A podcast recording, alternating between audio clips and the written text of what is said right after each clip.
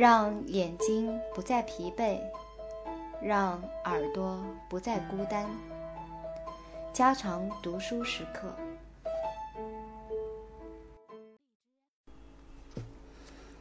第十七章：另外的道路。现在我们正站在两条道路的交叉口上，这两条道路完全不一样。更与人们所熟悉的罗伯特·弗罗斯特的诗歌中的道路迥然不同。我们长期以来一直行驶的这条道路，使人容易错认为是一条舒适的、平坦的超级公路。我们能在上面高速前进。实际上，在这条路的终点却有灾难等待着。这条路的另一个岔路。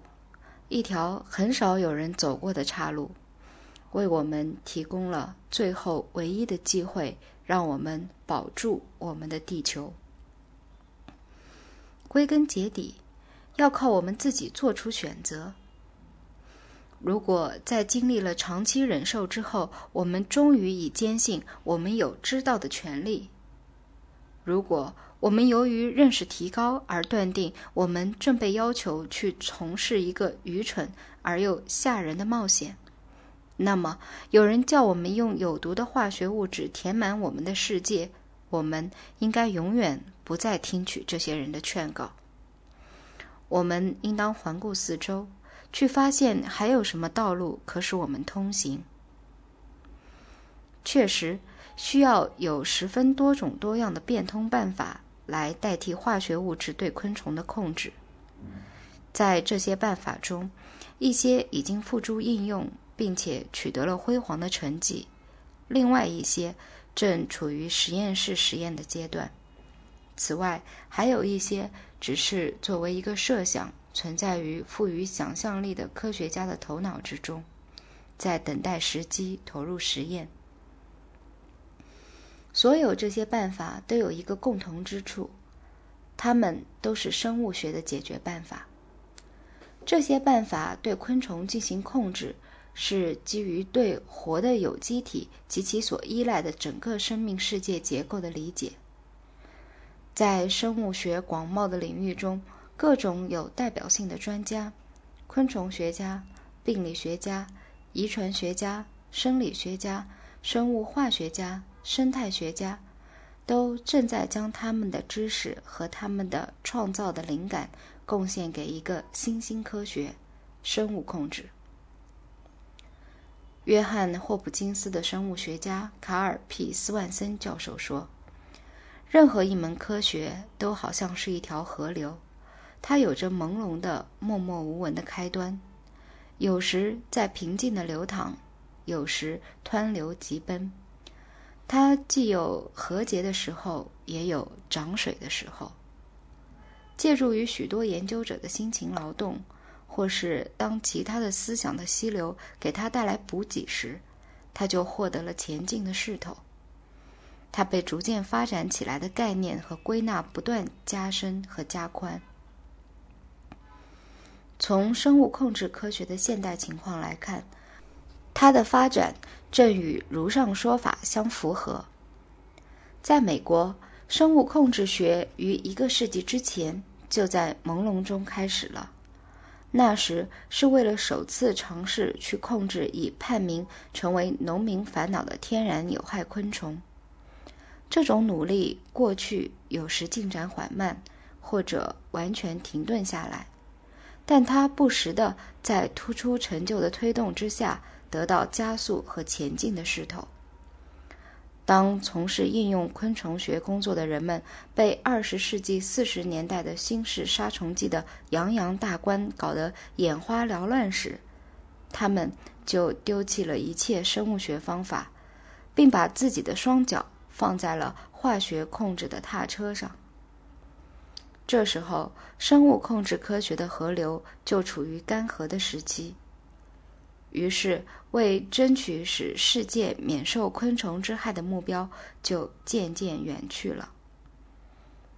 现在，当由于漫不经心和随心所欲的使用化学药物，已给我们自己造成了比对昆虫更大的威胁时，生物控制科学的河流，由于得到新思想源泉的接济，才又重新流淌起来。一些最使人着迷的新方法是这样一些方法。他们力求将一种昆虫的力量转用来与昆虫自己作对，利用昆虫生命力的趋向去消灭它自己。这些成就中最令人赞叹的是那种雄性绝育技术。这种技术是由美国农业部昆虫研究所的负责人爱德华·克尼普林博士及其合作者们发明出来的。约在二十五年以前，克尼普林博士由于提出了一种控制昆虫的独特方法，而使他的同事们大吃一惊。他提出一个理论：如果有可能使很大数量的昆虫不育，并把它们释放出去，使这些不育的雄性昆虫在特定情况下去与正常的野生雄性昆虫竞争取胜。那么，通过反复的释放不育雄虫，就可能产生无法孵出的卵，于是这个种群就灭绝了。对这个建议，官僚们无动于衷，科学家们怀疑，但克尼普林博士坚持着，在将此想法付诸实验之前，有待解决的一个主要问题是需要发现一种使昆虫不育的实际可行的办法。从理论上讲，昆虫由于 X 射线照射而可能不育的事实，从1916年就已为人知了。